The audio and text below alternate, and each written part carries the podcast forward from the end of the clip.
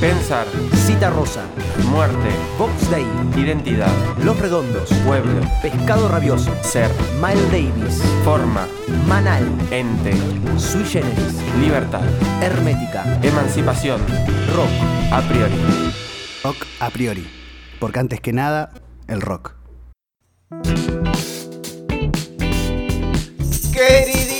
Amigo. ¿qué hace, amigo? ¿Cómo está? ¿Cómo va, querido? Bien, bien, tanto tiempo. Sí, la verdad. Tanto tiempo. Además, no sabemos si de día, si de noche, porque como esto No, es podcast. esto es digamos, atemporal, querido. uno lo escucha cuando quiere. Sí, sí, estamos en, un- en el, en- el medio, en un paréntesis del espacio-tiempo.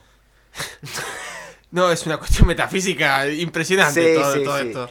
Pero sí, lo que sí eh, tenemos como mm, a modo de continuidad con el programa anterior es la canción.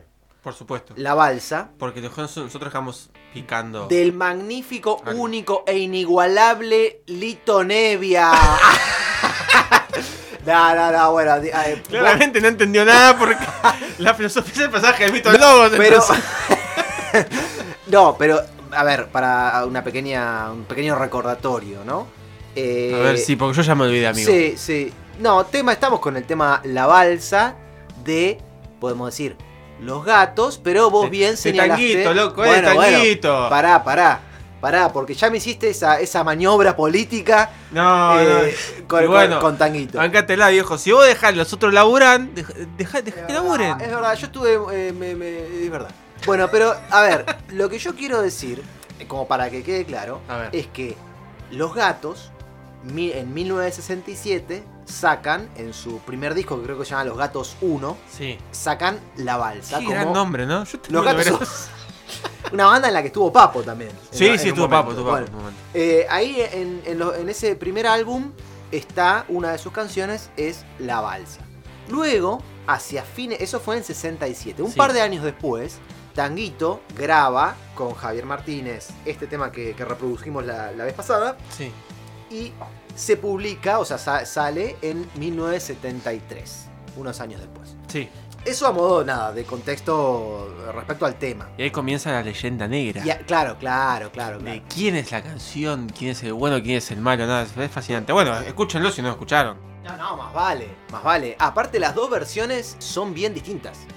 La Sí. segunda es como es, está tanguito con, con la criolla. Con la guitarra ahí. y, da, y dale que vas. Claro, claro. La primera es más un, eh, algo. Bueno, la primera es mucho mejor porque Lito Nevia sin duda es superior. Bueno, yo no pero- tengo que defender. Pará, si no, def- ah, si no defiendo yo. Vos querés defender Nevia- a uno, pero vos querés jugar de policía bueno y policía malo, amigo. No, bueno, eh, para mostrar que acá. eh, Es como que hay policías buenos. Sí, porque, Eh, igual- porque la policía es una institución muy grande. eh, Hay que decir que la versión que sacaron los gatos tiene cierta complejidad musical. Que eso fue también lo que la hizo una buena canción. aparte, sonoramente es una canción bien de estudio, bien, ¿no? Es Como esa hipeada, ¿no? Como esa Claro, hipeada que Es hicieron. una canción bien, amigo. como es para gente bien. Claro, claro. Gente, eh, la podrían escuchar, la podrían escuchar eh, diversos policías y estarían de acuerdo. Eh, nada, nada, hablando en serio. Son dos versiones distintas, estaban buenísimas las dos. Nosotros pasamos la, la de Tanguito. Y eh, bueno, está esta, esta tensión, esta disputa que vos bien enmarcaste. Y bueno, el tema es que nos pusimos a hablar del mito, porque viene muy a cuento, ¿no? Es, es, es un Ah, mirá, símbolo. qué la balsa, la balsa es un símbolo, loco. Viste que Logos contenía la palabra cuento. ¿Qué? claro, sí, sí. Y vos decís, traía cuento. Tra- ¿Viste? No, que- es que impresionante. lo mío, yo estoy en otro Sos nivel. luz, boludo. Yo estoy en otro nivel, en otro nivel. Eh, Juego las ligas eh, mayores. Bueno, nada, eh, eh, eh, sí, efectivamente, venía muy media cuenta. Me olvidé lo que estaba diciendo ahora.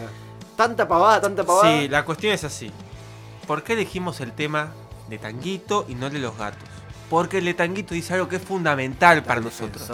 Acá está el defensor de también. Claro, yo defiendo mis orígenes siempre, siempre. No me olvido de dónde vengo, amigo. Y tampoco me olvido de dónde viene el tema de la balsa.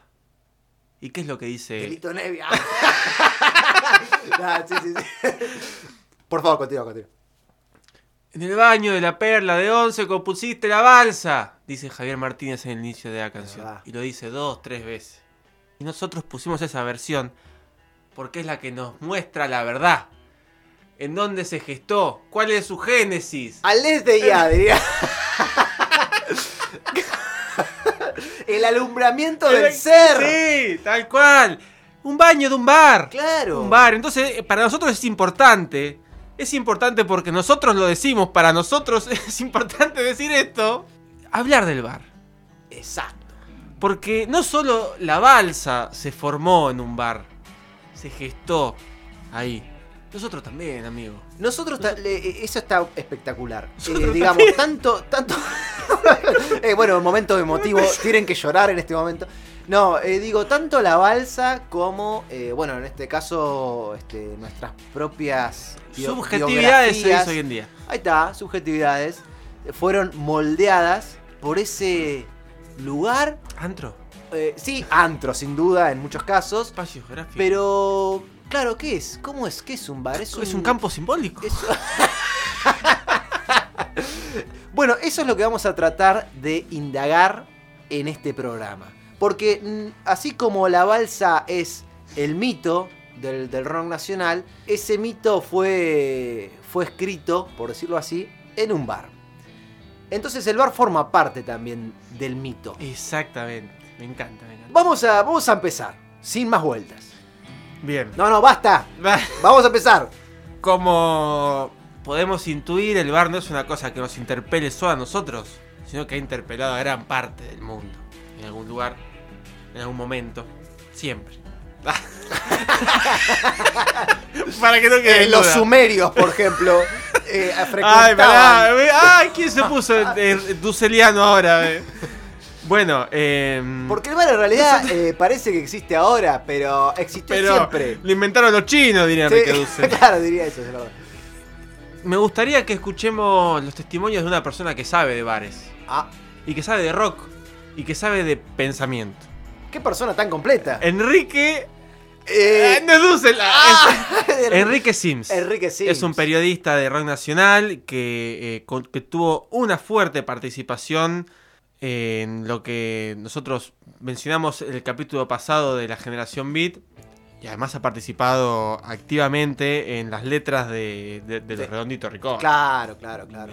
Eh, va, eh, como, como monologuista y ha sido, este, ¿cómo se dice esto? Eh, biógrafo, ¿no? De diferentes Sí, sí, sí. artistas. Sí, como más o menos si te habría que ponerlo en un género, viste, tipo vos tenés un libro de él, no sé dónde ponerlo, como un periodista de rock Claro. En términos generales, pero es mucho más que eso.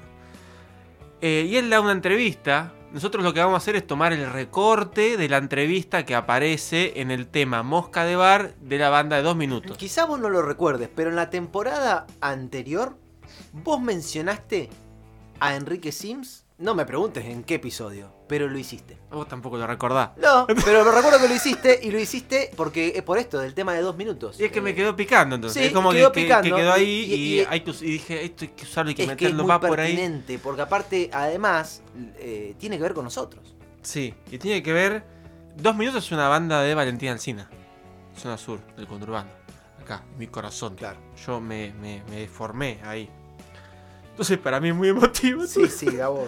Entonces, vamos a escucharlo. Vamos a ver qué dice Enrique Sims de esto. Escuchémoslo, dale. ¿Qué, ¿De qué es el bar? Vamos. ¿Qué es el bar, Enrique? Bueno, eh, las ciudades son eh, las hijas del miedo, eh, del miedo a la selva. Eh, ya en el trazado de la ciudad descubrís que, que la, la rectitud que tiene la ciudad, eh, las calles, las esquinas, las manzanas, las veredas, está todo construido para que un burro ciego camine por ellas. El bar, eh, yo creo que es lo que eh, los últimos pantanos de la selva, los últimos lugares en donde existe el riesgo. Eh, porque ¿qué es lo que no es el bar?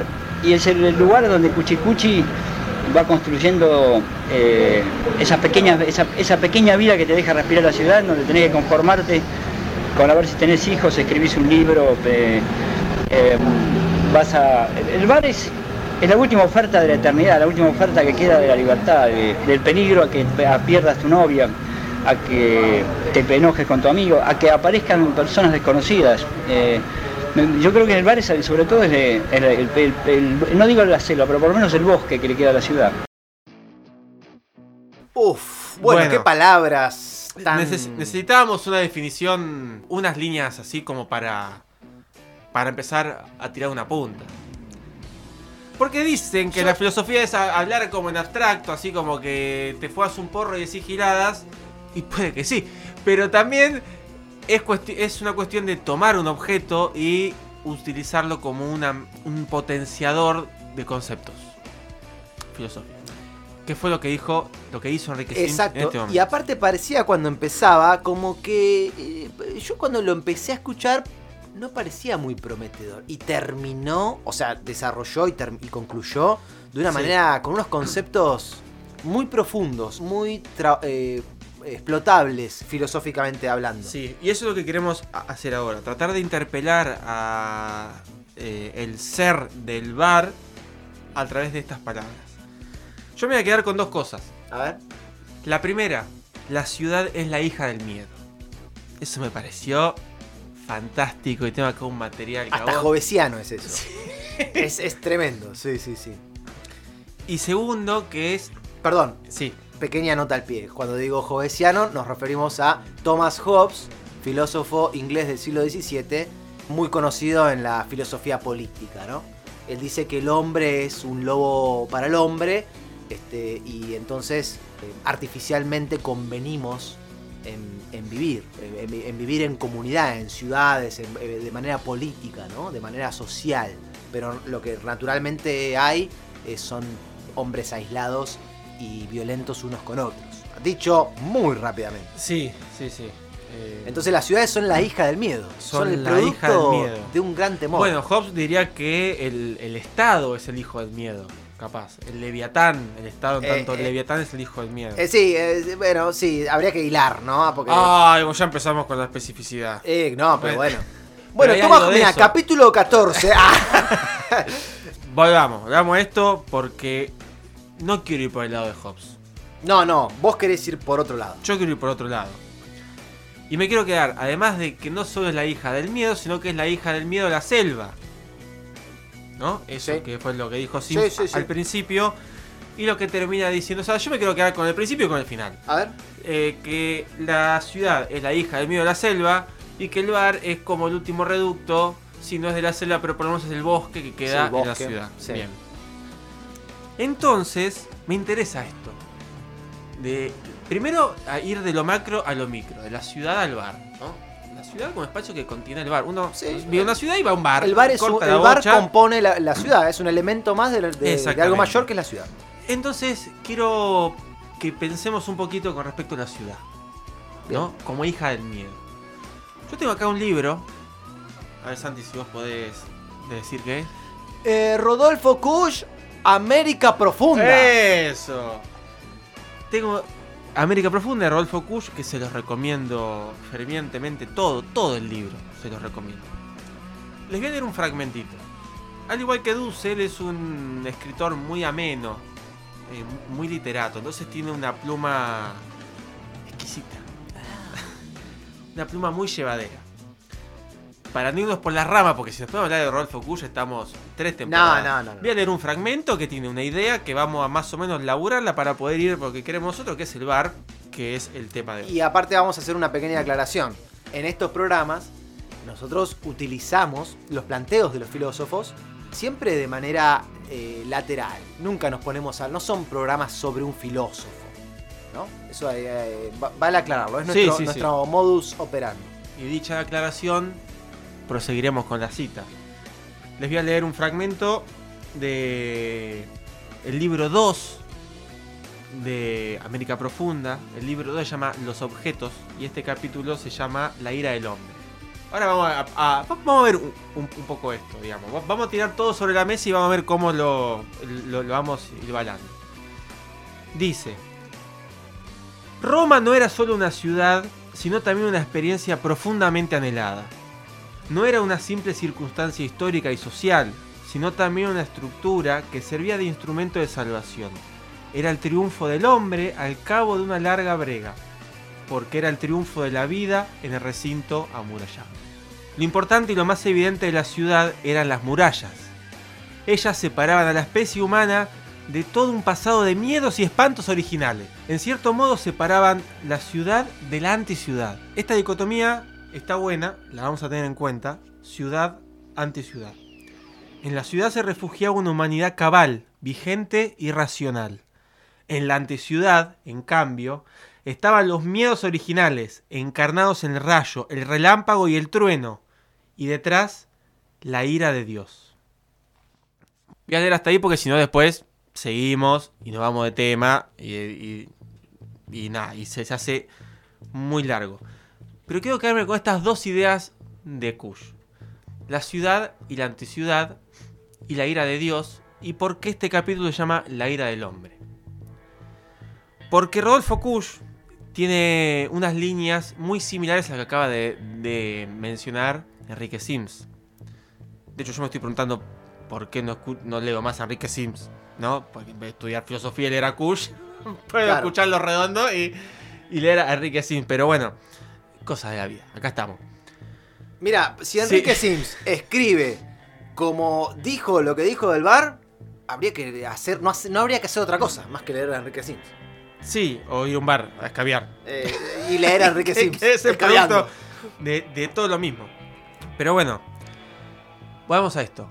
La ciudad es la hija del miedo, nos dice Enrique Sims. Este miedo, miedo a la selva, como dice Sims, vamos a llevarlo a términos cushianos. Porque yo voy a desarrollar algunas ideas que Kush dice en este libro, en otras partes que no las voy a leer para no irnos. Pero la, eh, la ciudad es como este producto racional, este producto medido, este producto civilizado, que algo de eso dice Sims también. Sí. eh, en Sí, lo sí. que menciona en su respuesta. Planificado, ¿no? Las rectas. Claro, que hasta que un burro ciego puede ir por él. Bueno, eso Kush también lo toma. Y lo contrapone a la ira de Dios, que es lo que Sims dice, el miedo a la selva. Porque un poco la idea de Rodolfo Kush es ese miedo originario que, tenían los pueblos originarios en América que estaban sometidos a, la intemperie. Entonces, para retomar además para retomar un poco y enganchar con lo que dijimos la vez pasada. Cuando había una tormenta, un rayo, co- como dice acá, ¿no? A la tormenta, rayo, al trueno. Esos es- esas eh, consecuencias naturales afectaban directamente a las comunidades. Y eso era interpretado como la ira de Dios. Claro. Entonces el ser humano en este afán de darse cierta seguridad a sí mismo inventa las ciudades. Y acá Kush como que lo retrata en esta idea de la muralla. Lo que está dentro de la muralla y lo que está fuera de la muralla. Dentro de la muralla, en la ciudad, el ser humano vive seguro, vive libre, se puede inventar a sí mismo. Y fuera está la selva, la naturaleza, el rayo, el trueno. Y está Dios. La ira de Dios. La ira de Dios. sí, Los sí. dioses se manifiestan extramuros, fuera de la ciudad. Dentro de la ciudad hay todo cálculo, hay toda calle, hay toda planificación, está todo totalmente eh, racionalizado. Pensemos en el capítulo anterior, el mito y el logos, ¿no? La ciudad es puro logos, puro razonamiento, pura estructura, pura planificación. Lo otro es puro azar, digamos, pura eh, naturaleza salvaje. Dentro de, la, de los componentes de la ciudad están las viviendas, las casas, casas, departamentos, donde las personas habitan. Y esos son también pequeños logos dentro de un, dentro de un logos mayor, de una Oh, sí, sí. organización racional mayor que es la ciudad. Las habitaciones, cada habitaciones, lugar en donde cada se hace cada cosa. Y, y es interesante porque, no sé si a vos te, te ha pasado, que cuando hay una tormenta muy fuerte, un viento muy huracanado, eh, uno está en su vivienda y siente, yo siento esa, eh, esa protección, esa, esa cuestión de qué bueno que no estoy en el medio de la nada, entendida nada como lo exterior, como, Como estar extramuros. estar a la buena de Dios, digamos, ¿no? Claro, el eh, extramuro. Eh, eh, dentro del muro uno se siente, dentro de los muros uno se siente protegido. Esos muros son los muros de la ciudad, son también los muros de nuestras propias viviendas cuando la naturaleza muestra su ira, ¿no? Sí, sí. Sí, de hecho ahí hay una operación en donde a veces sucede que eh, la calle es el lugar salvaje y la casa, el resguardo, la- el lugar privado, es esa seguridad. Que antes, que según lo que, lo que hemos dicho de Kush y lo que eh, dice Sims, que se daba extramuros, el extramuros es simbólico, perdón, en, en intramuros, el intramuros es simbólico. Simbólico, claro, Porque, sí, bueno, sí. qué sé yo, hoy. La inseguridad, la inseguridad en las calles, bueno, Claro. me quedo en los muros de mi casa. Claro, tal cual. La, Y a- eh, la ira de Dios, la inseguridad de la naturaleza, bueno, me quedo en los muros de la ciudad. Y así tenés calles hoy en día, a diferencia de otras épocas, donde la gente no está en la vereda, no está en la calle, está en sus casas. Esto es como en otra época, que jugábamos en la vereda y dejábamos la bici sin candado. bueno, volvamos a esto, vamos a esto para no, para no irnos. Fíjate esta figura que se que existe en, el, en, en la filosofía y la literatura occidental, que es la del exiliado, la del exilio. Sí, Independientemente de la categoría que le podemos dar o del, del significado que le podemos dar al, al exilio hoy, el siglo XXI, sobre todo por las dictaduras. Por la última dictadura particularmente, De los claro. países latinoamericanos. Cierta tradición y, y en el canon occidental, el, eh, el exilio era un castigo. Que de hecho, bueno, podemos decir que la eh, figura era de Sócrates, amigo. Bueno. Ahí está. Fundacional. hubo un castigo en algún punto en los exiliados de la dictadura, como que también cuando ellos re- relatan sus exilios hubo un pesar, digamos, el hecho de irse de su comunidad. Pero eso simbólicamente, que lo podemos ra- eh, rastrear desde Sócrates en adelante, cuando a Sócrates lo condenan por pervertir a los jóvenes de la polis, eh, le dan dos opciones, o beber cicuta o exiliarse. Porque el exilio era justamente esto, quedar a la buena de Dios. Claro. O sea, irte a la ciudad era cruzar la puerta grande que te daba la bienvenida a Atenas y manejate. Así a la, a- a la que te criaste. Pasa algo de eso de Martín Fierro también. Cuando Fierro se hace un prófugo del ejército y se queda con Cruz, ya en los últimos capítulos, Martín Fierro eh, termina con él perseguido por el ejército porque, bueno, se escapó y se exilia con, con los indios, digamos, y termina la ida del Martín Fierro. Está esa figura del exiliado, del que se va de su comunidad y de que se queda de alguna manera en la buena de Dios, o como diría Kush, se somete a la ira de Dios, que son los embates de la naturaleza. Eh, estar expuesto a la lluvia, al frío, a la sequía, a la falta de alimento, Y, y- a los y vaivenes toda la cuestión climáticos. afectiva, ¿no? Afectiva, digo, el desarraigo. Sí. O sea, vo- El uno, uno sí. el exiliado es alguien que, que es extirpado de una trama de afectos, que es la trama de- que, que- que compone el sentido de su vida. Y, de, y de- de su comunidad. El exiliado tiene Claro. que irse de su es comunidad. que la trama es la comunidad. Claro. Eso es lo que sucede extramuros. Digamos, el hecho de irse de algún lugar, de ir fuera del espacio de la seguridad. Para ubicarnos de vuelta en esto. La ciudad es hija del miedo. Sí, La ciudad genera dentro de los muros, como dice Kush, ese resguardo en donde el humano puede hacer su humanidad sin someterse a la ira de Dios. Pero me gusta esta idea, esta última idea que tira Sims de que el bar es, si no es la selva, es el bosque que queda en la ciudad. Hmm. ¿Qué es esto? Es el último espacio que es lo más parecido a, los, eh, a lo A lo extramuro que hay dentro de la ciudad. Claro, exacto. Entonces, la ciudad tan racional, tan planificada y tan medida tiene un espacio en donde se replica Un lo de de fuga. afuera, en donde se replica el miedo que hay fuera de los muros, en donde se replica ese embate de la naturaleza, en donde se replica lo salvaje. Si querés lo podemos poner en términos de civilización, barbarie, Claro, como sí, para está claro. ponerlo claro en términos argentinos. Si la ciudad es la civilización, y pensando sobre todo en la ciudad de La Plata, que es donde estamos hablando, que fue una ciudad planificada. O sea, medida, cuadriculada, con números. O sea, más positivista esta Eh, eh, ciudad es- no hay. Un ejemplo extraordinario de, de- de- de logos. Exacto, claro, boludo, claro, claro. Esta ciudad pensaron el plano antes de ver dónde se, se iba a hacer, Sí, sí, o sea, tremendo. no es una ciudad que nace de la circunstancia. Dijeron, esta es la ciudad perfectamente geométrica, vamos a ponerla en algún lugar. Y la pusimos acá donde estamos ahora. En todo esto, hay lugares en donde toda esa lógica no se replica. En donde se replica todo lo contrario, se replica lo barbárico, Lo barbárico. se replica el bosque del cual se intenta estar salvaguardado. Y eso me parece que es un poco el bar. Sí. Es ese espacio de barbarie dentro de tanta Me civilización. da gracia que Sims dice cuchicu donde Cuchicuchi. Donde Cuchicuchi puede este, perder la, la novia, los amigos. Es un En lugar de puede pérdida pasar también. Todo, donde puede pasar cualquier cosa. El peligro de los desconocidos menciona. Está buenísimo, está buenísimo también como es una, una fuente de creatividad, ¿no? Porque la balsa nace en la ciudad, pero, en no. un bar. Claro, Pero pero, no. no. Pero nace en la barbarie que está enquistada al modo de un cáncer. En, eh, Me encanta en modo el- de un cáncer. eh, claro, ¿no? En, en ese, en ese sistema logocéntrico. O sea, el resabio de la, bar- de la barbarie es lo que da origen a la balsa. Claro.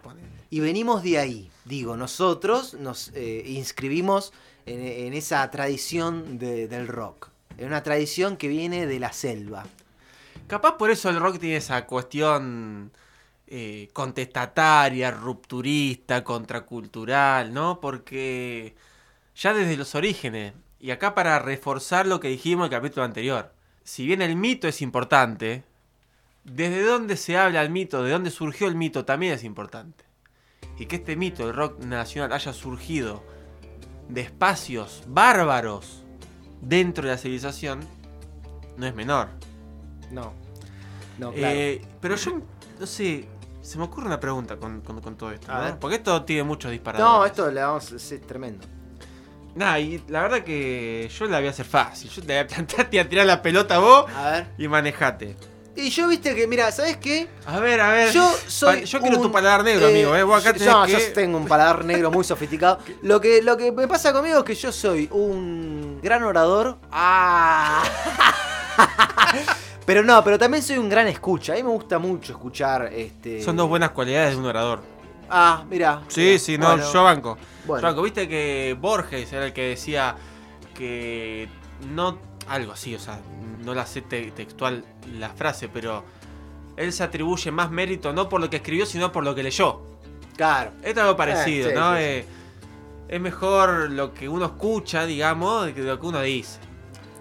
Bueno, pero decir. Aunque Borges sea parte de Logos y de la civilización y no de la barbarie. Bueno, pero hacé la pregunta. Ibas a hacer una pregunta. Sí, creo. a ver, yo me pregunto si esta cuestión de extramuros, muros, Sí. ¿no? Intramuro, extramuro. Sí. Según Kush, uno se resguarda para estar, se, se resguarda en, en los muros para estar eh, a salvo de la ira de Dios, Sí. que es la ira de todos los embates de la naturaleza. Sin embargo, el bar es una suerte de réplica o de simulación de lo extramuro. ¿Te lo puedo poner en otras palabras? A ver, pero si me ayudan a completar mi pregunta. Bueno, el bar es la vivificación de la naturaleza. Bien. Bien, va- vamos a usar esa terminología. Entendiendo la naturaleza en estos términos de ira de Dios. Porque yo quiero como que lo pensemos por ahí. Si fuera de los muros está la ira de Dios, que es lo que somete al ser humano, y dentro de los muros el ser humano es dueño de su propio destino porque lo puede, puede controlar lo que sucede. Sin embargo, el bar como vivificación de la naturaleza replica algo de la ira de Dios. ¿No será el bar un lugar en donde uno va a buscar esa ira de Dios? En donde uno va a tratar de encontrarse con lo natural, con lo primitivo, con, con lo divino. Porque si hasta ahora lo que venimos di- diciendo todos aceptan, ¿no? Y si no aceptan, bueno, pueden escuchar otro programa, pero si eh, llegan hasta acá más o menos podremos llegar a estar de acuerdo si el bar es, un, es esa réplica, esa recreación y vivificación de lo de afuera de los muros, entonces lo que hay en el bar es lo mismo que lo que está fuera de los muros. Exacto. Y si lo que está fuera de los muros hay ira de Dios, en el bar también. Hay ira de Dios. Pero uno va al bar voluntariamente. Sí. No es que cae simplemente. No, no, no, no. Entonces hay una búsqueda como voluntaria, es decir, me quiero someter a algo primitivo. Volvemos a, a la cuestión de la búsqueda del origen. Sí. En el bar está el origen. O sea, cuando yo digo que el bar es la vivificación de la naturaleza, siguiendo a Sims, siguiendo a Kush. Eh, bueno, Kush no, Kush no hablaba del bar. pero nosotros decimos que sí, que dijo eso. Eh, no, pero siguiendo esta línea de civilización barbarie que vos bien enmarcás, el bar es la barbarie. El ba- en el bar está el trueno. Eh, en el bar está la ira de Dios. No, no, porque obviamente literalmente haya truenos dentro de un bar.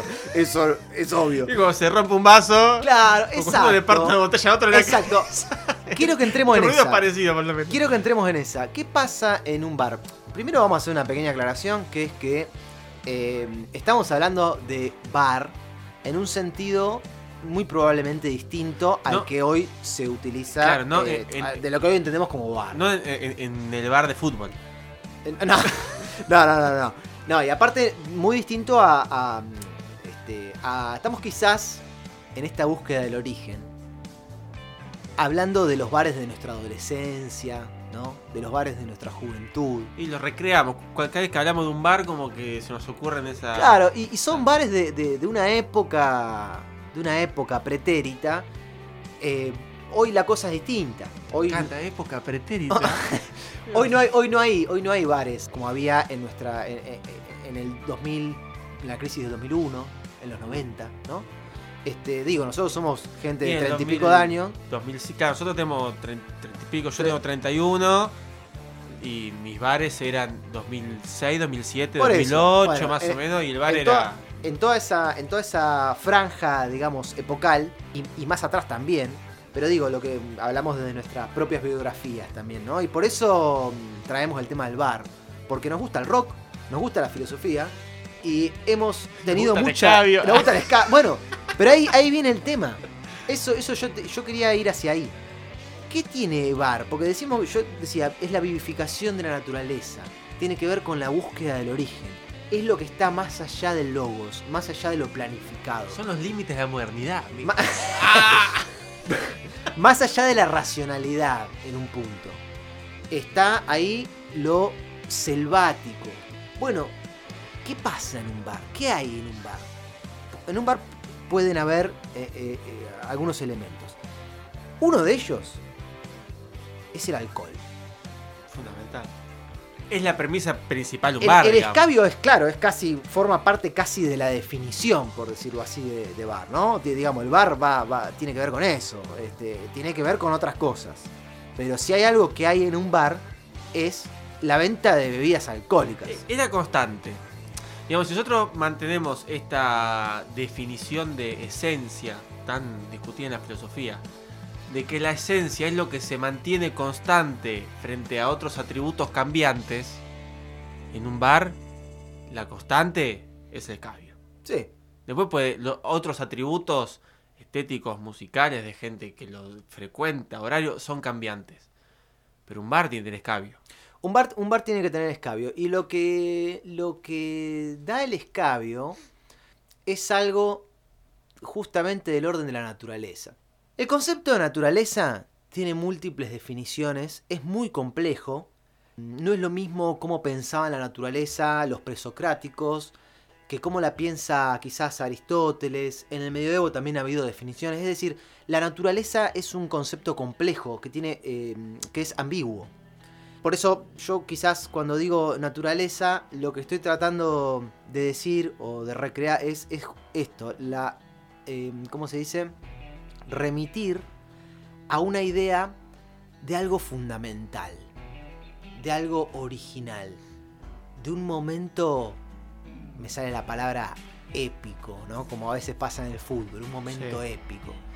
Eh, de, una, de una realidad primera, de una sustancia eh, fundamental. Ah, qué fuerte que No, es, es que es fuertísimo, porque No, banco, el- el- banco esa perspectiva el metafísica. el concepto de naturaleza lo podríamos, a- a- eh, lo podríamos recontra desarrollar, porque tiene que ver con esa realidad primera. Por, por eso el concepto de naturaleza en un punto es muy eh, se puede utilizar como sinónimo de otros conceptos como lo son, por ejemplo, principio, ¿no? Sí, sí, el sí. arjé griego, eh, causa, bueno.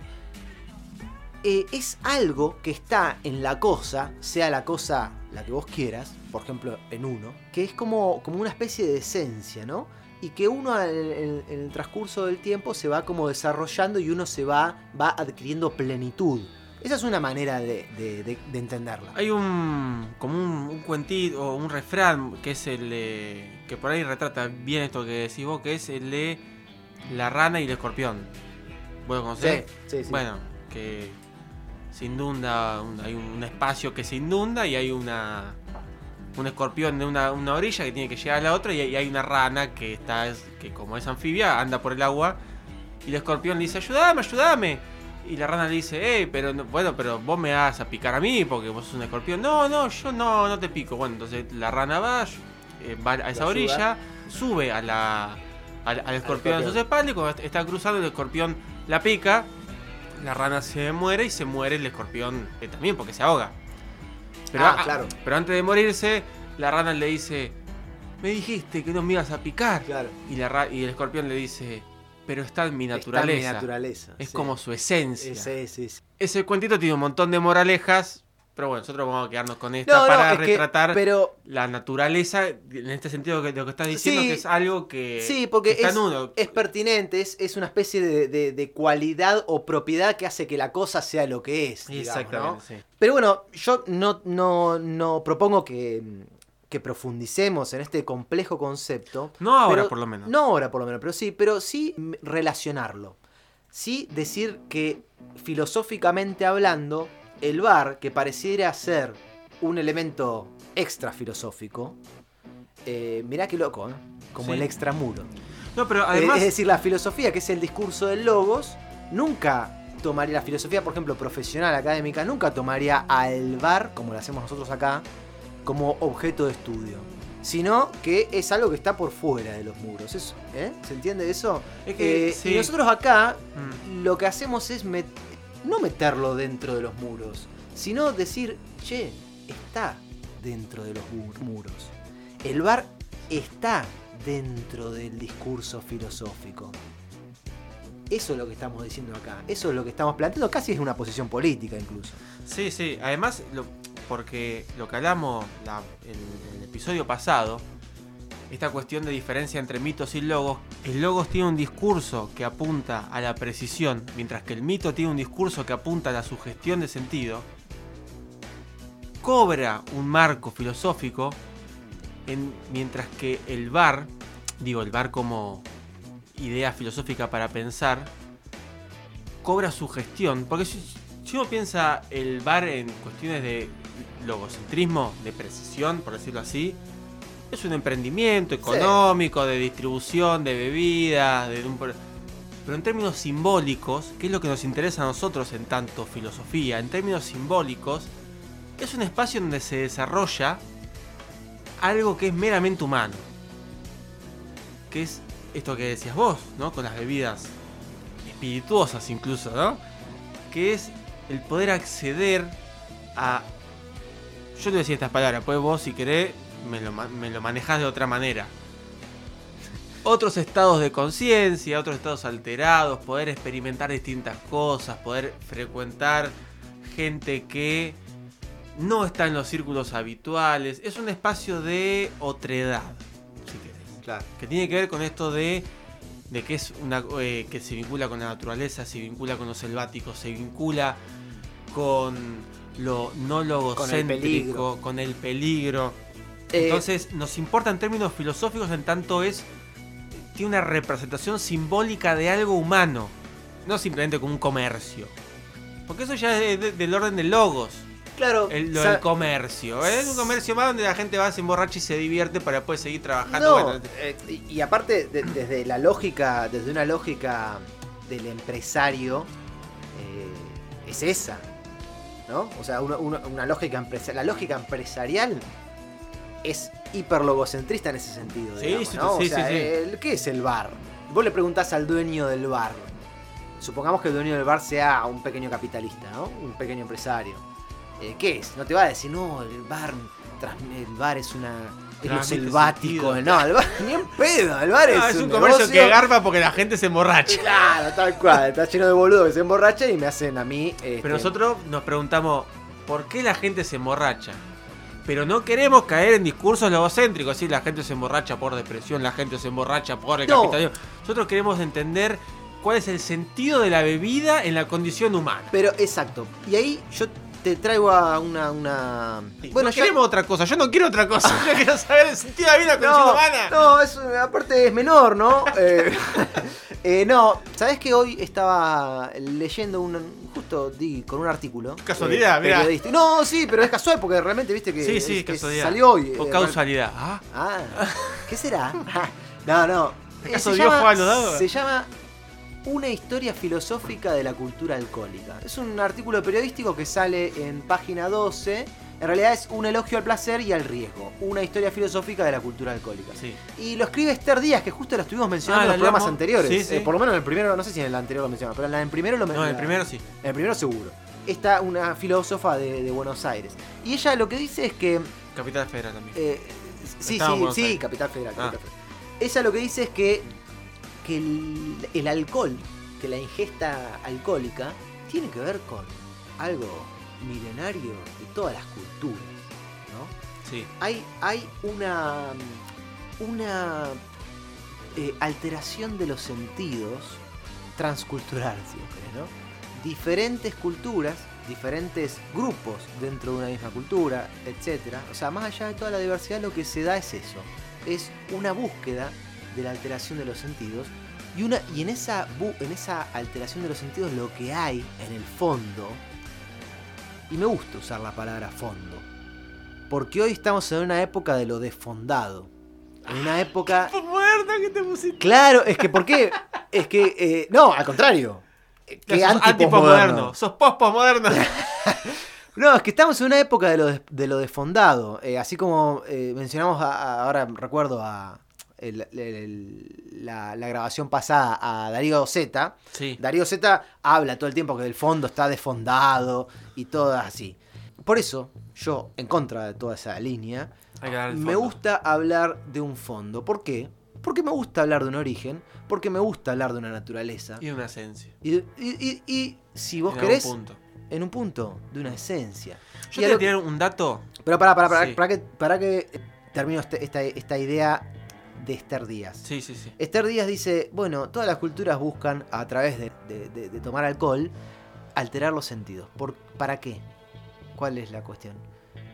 La trascendencia. Claro. Y lo dice, y te, te- te voy a leer una pequeñísima cita, la conclusión te diría casi de... Dice, ella, bueno, se refiere particularmente al vino, pero dice... No, después del vino, se- eh, particularmente en todo el artículo se refiere al vino, porque Sí, el vino sí, es sí. como muy... eh, todas las culturas, ¿no? Pero dice, beber es buscar trascendencia en la inmanencia, no en otras vidas, aquí y ahora. Si la medida sobrepasa la trascendencia, alegre arrastra irremediablemente hacia el abismo. La fascinación que produce la embriaguez transporta a otro mundo, del que no siempre se vuelve. Pero justamente su seducción también está, eh, perdón, también tiene que ver con el peligro. La borrachera es política aunque se beba en soledad.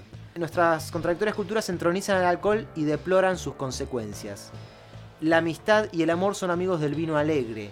La vida es demasiado dura como para soportarla sin estímulos. Lo importante de todo esto es la, la parte inicial, que dice, beber es buscar trascendencia en la inmanencia. Y menciona la trascendencia. Dice, si la medida sobrepasa la trascendencia, menciona la trascendencia. Eso, si vos lo recordás, al principio de este episodio, cuando pusimos la cinta de, de Enrique Sims, Enrique Sims, sí. Enrique Sims dice, el bar es la última oferta de la Sí, eternidad. es espectacular esa Ah, frase. No, es tremenda. Es. Yo te quería decir una cosa. Dale, dale. Cuando vos estabas hablando de la cuestión de la, la bebida alcohólica como algo milenario, todas Sí. las culturas y demás, que la fermentación es la primer tecnología culinaria que, según lo que se sabe ¿no? hasta ahora, eh, se ha utilizado. Antes que la cocción, Claro. antes que el descubrimiento del fuego y que el uso del fuego, la fermentación, que es un proceso totalmente elemental. O sea, es como que, Sí, sí. que las bacterias se apoderen Claro. y, y tomen, digamos, un elemento de, de digestión. Bueno, eh, y el alcohol es eso. El alcohol Claro. es la fermentación de cosas. El vino es fermentación de uva. Después hay destilados que también son procesos de fermentación. Las bacterias también son Eh, lo barbárico, La ¿no? chicha es fermentación de maíz. Claro. Nada, son procesos de fermentación y esa es la primera tecnología culinaria que hay. Entonces hay una relación muy directa. Incluso me atrevería a decir que incluso la cerveza más primitiva es fermentación de trigo Claro. Sí, sí, sí. o de cebada. Entonces no sería raro, digamos, que la- el alcohol esté presente en todas las, las culturas No. siendo producto de tecnologías elementales de, de manipulación de alimentos o de relación con alimentos. Eso, esa- eso de la fermentación, bueno, justamente en este artículo le hace una pequeña mención a Esther Díaz. Dice, desde los arcanos del tiempo, los procesos fermentativos de azúcares simples para lograr sustancias psicoactivas han sido utilizados en todas sus dimensiones. Es eso, porque era la primera tecnología que se que hay registro de que se uti- utilizó para manipular y transformar alimentos. Claro. La fermentación. Sí, sí. Y, y, digo, para traer un poco, bueno, hasta, hasta Deleuze, ¿no? Porque también la filosofía tiene sus... eh, uno dice, nosotros acá estamos hablando del bar. Sí. que no, form- no, no es un objeto de estudio de la filosofía. El alcohol tampoco es un objeto de estudio de la filosofía. Sin embargo, en el abecedario filosófico De Deleuze. eh, de Deleuze, en la letra B tiene la, la acepción bebida. Y Deleuze, en una entrevista muy conocida, se explaya respecto... eh, está en YouTube. Está si en quieren YouTube, buscarla, sí. pueden eh, abecedario de Deleuze. Y ahí Sí, tienen. Ahí, exacto. son cinco horas. son. Sí, sí, la pero, Z, pero si pueden poner buscarla. la letra B, que son letra 10 B. minutos. Y también, y no, eso Deleuze, por decir un filósofo del siglo XX, pero hay una obra muy importante que vos mencionaste, no me acuerdo en el motivo de qué la mencionaste el episodio anterior, que es el banquete de Platón. Sí. Claro, sí. Eh, Platón, en el banquete, ¿qué es un banquete? ¿Qué era un banquete, Pablo? Un banquete no era ir a comer, un banquete era ir a escabiar. Era la poscomida, digamos. No, claro, Era pero la sobremesa, o sea, había sobremesa. comida, todo bien, pero lo importante no era la comida. Era sobremesa. Claro, Se eh, comía y después. Ah, Casi Claro. incluso había una, una cuestión, bueno, Deleuze dice, Deleuze dice que el alcohol tiene que ver con la cantidad, con la, la bebida tiene que ver con la cantidad. Sí. Bueno, eso es muy griego. El- había casi una competencia de quién escabeaba más. Sí, sí, sí, totalmente. Eh, era, era así. De hecho, el final del banquete está bueno porque todos escabian, todos dicen lo que es el amor para ellos, todos caen volteados por el escabio y como Sócrates está borracho y, y en pie todavía, se va a la plaza de Atenas a seguir hablando con la gente que es el amor. Imagínate esa escena hermosa que claro, visto de la filosofía, incluso hasta de un, de un carácter li- literario, porque está presentado en, en obra de teatro, es, es re lindo, qué sé yo, pero es lo que nos pasa a nosotros. No sé, no sé si a vos te ha pasado, por lo menos me, me ha pasado a mí. De, de he estado en pedo con un grupo de amigos y bueno, y todos la fueron quedando y yo quería seguirla. Claro. Y me- y- y casi- casi la historia de mi Y vida. me iba a la plaza. iba a la plaza a hablar con la gente, ¿entendés? Qué actitud más socrática que eso hemos tenido gracias a la bebida. mirá, mirá. Bueno, y ahí fíjate, ¿no? Qué figura de Sócrates, el Sócrates. Ebrio. Está bien, está bien. Era un- es un Sócrates, igual, ese Sócrates es un Sócrates eh, que nunca deja de ser racional, ¿no? De hecho, propone el banquete, básicamente es esa propuesta de Sócrates de, de discurrir acerca del amor. Sí, sí, sí. Eh, cuando estaban todos re fisura, porque venían repuestos De la noche noche anterior, anterior. sí, bueno. sí. El tema, eh, acá como para ir ya dándole una forma a, a- a este episodio, es eh, esto, digamos, si habría que recapitular... Pará, yo te voy a interrumpir, porque vos a mí me interrumpí, yo a mí me gusta Bueno, bueno, interrumpime, dale, dale. Quiero que me digas un poquito sobre Deleuze, que vos mencionaste el diccionario de Deleuze Sí. brevemente, porque eh, la letra B de Deleuze es de la bebida. Y Yo, yo te puedo hablar, ¿eh?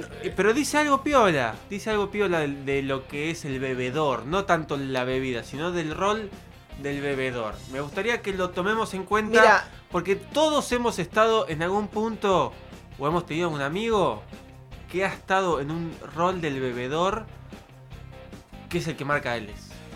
Y ya que está hablando del bar, de la bebida, de la trascendencia, de la inmanencia, estaría bueno como por lo menos para que quede la idea dando vuelta. Eh, Deleuze dice un par de cosas en esa entrevista. A mí me interesa particular, ya que lo traes, bueno, hablamos de esto. Eh, a mí me interesa particularmente una. Una sola. Más que las demás. A ver. Pero, eh, si querés, hago un pequeño re- recapitulado. Dice, no, no, la- lo que a vos te parezca el eje importante, digamos. Última.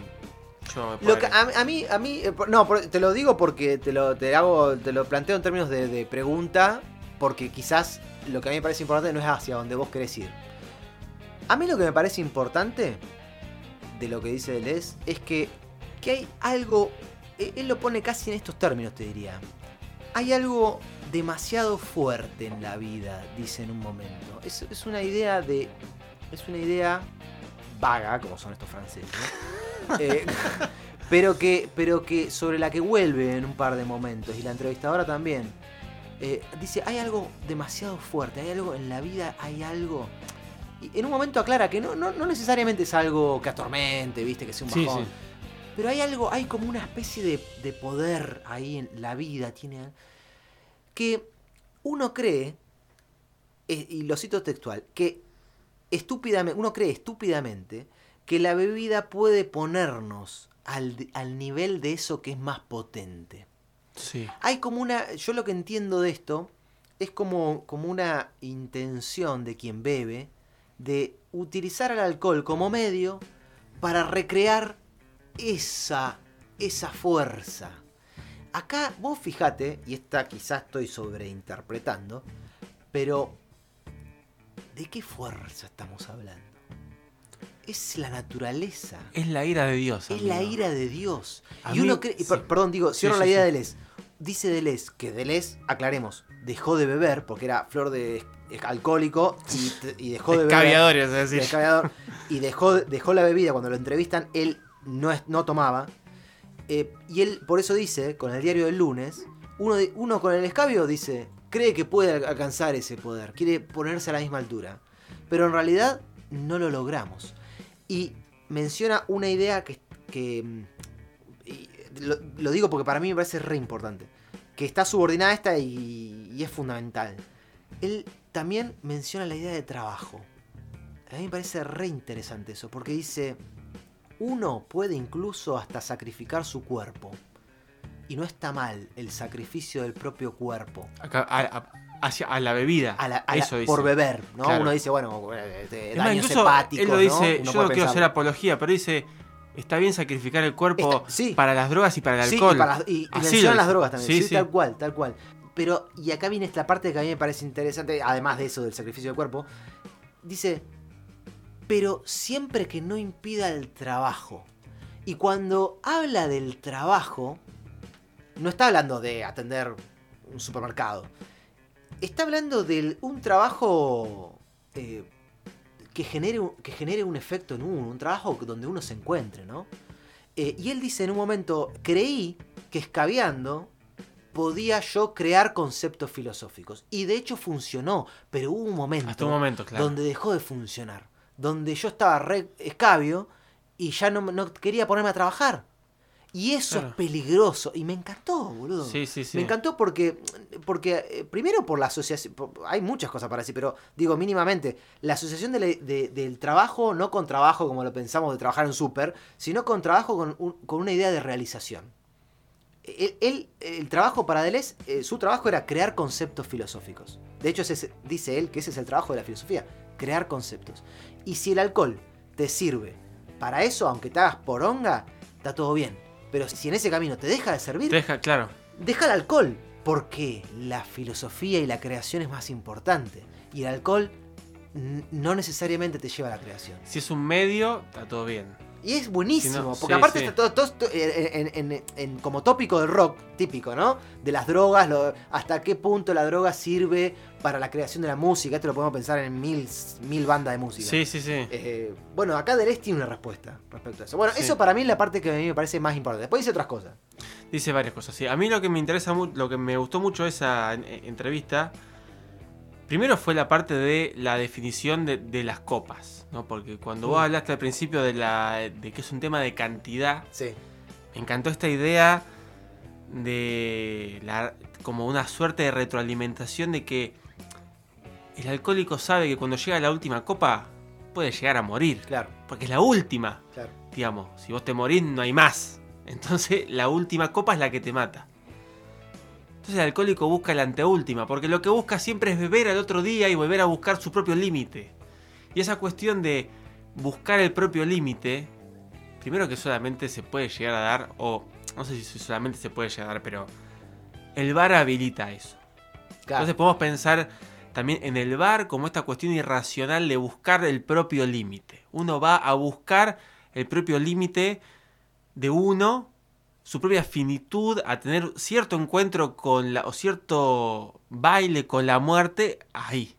En donde vas a buscar Es la tremendo. anteúltima copa, la que no te mata, pero que sabes que estás al límite. Y cuando decís límite y decís sobrepasar el límite, uno no puede, y cuando hablamos de Deleuze, no pensar en Spinoza. Spinoza, digo, este, de- de- Deleuze es un espinociano. Claro, sí, sí. ¿Y, y qué dice Spinoza? ¿Qué es el conatus? Es el- el- la potencia, es el poder que tiene un ser para pre- perseverar en En su, sus- propio, en su propio ser. Sí. el alcohol, el, el- el que está en el bar, el que está en el bar, busca perseverar en su ser, nutrirse Claro, incluso, de beber fo- alcohol. fomentarlo, claro, a través del alcohol. Pero, eh, bueno, Hasta ahí. hasta ahí. Porque hay que hay que, hay que, no hay que fenecer, digamos. Claro, hay, un poco de, conocerse a sí mismo en esos límites. Exacto, exacto. Eh, Y, mm, sí, y después otra cosa que me parece interesante, como para engancharlo con todo lo que estuvimos hablando antes, sí.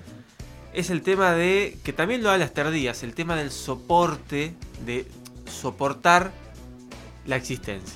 Sí. Casi una, una actitud existencial. Sí, sí, sí. Hablan de que eh, para poder soportar mejor la vida y la existencia, el, estas sustancias em, Psicoactivas. psicoactivas colaboran. Sí. Y esto para mí tiene que ver con la ira de Dios. Y tiene que ver con esta idea de el bar como un lugar que revive lo que hay fuera de los muros, como para una someterse a una ira de Dios y resistirla. Claro. Yo voy a, a un lugar, Es la anteúltima copa. claro, voy a un lugar en donde me voy a someter a un límite. Y después salgo. Y hago mi vida normal y al día siguiente, o al fin de semana siguiente, o lo que sea, vuelvo a encontrar mis propios límites de la vida. Y si se quiere, los propios límites de cierta humanidad. Sí. A ver hasta dónde llego. A ver hasta dónde me somete el lugar, porque un poco la ira de Dios es el sometimiento de los factores externos Claro. también. Claro. Entonces, hasta ver hasta- qué es lo que me ofrece el bar, hasta Eh. dónde puedo llegar, qué es lo que va a, a pasar ahí y hasta qué punto puedo estirarlo y tensionarlo. Me parece Es- fascinante. Es, es el ámbito. No, escabiar que tengo. No, no, por favor. Eh, pero aparte de eso que vos dijiste, lo- es lo externo, es el ámbito de los estímulos.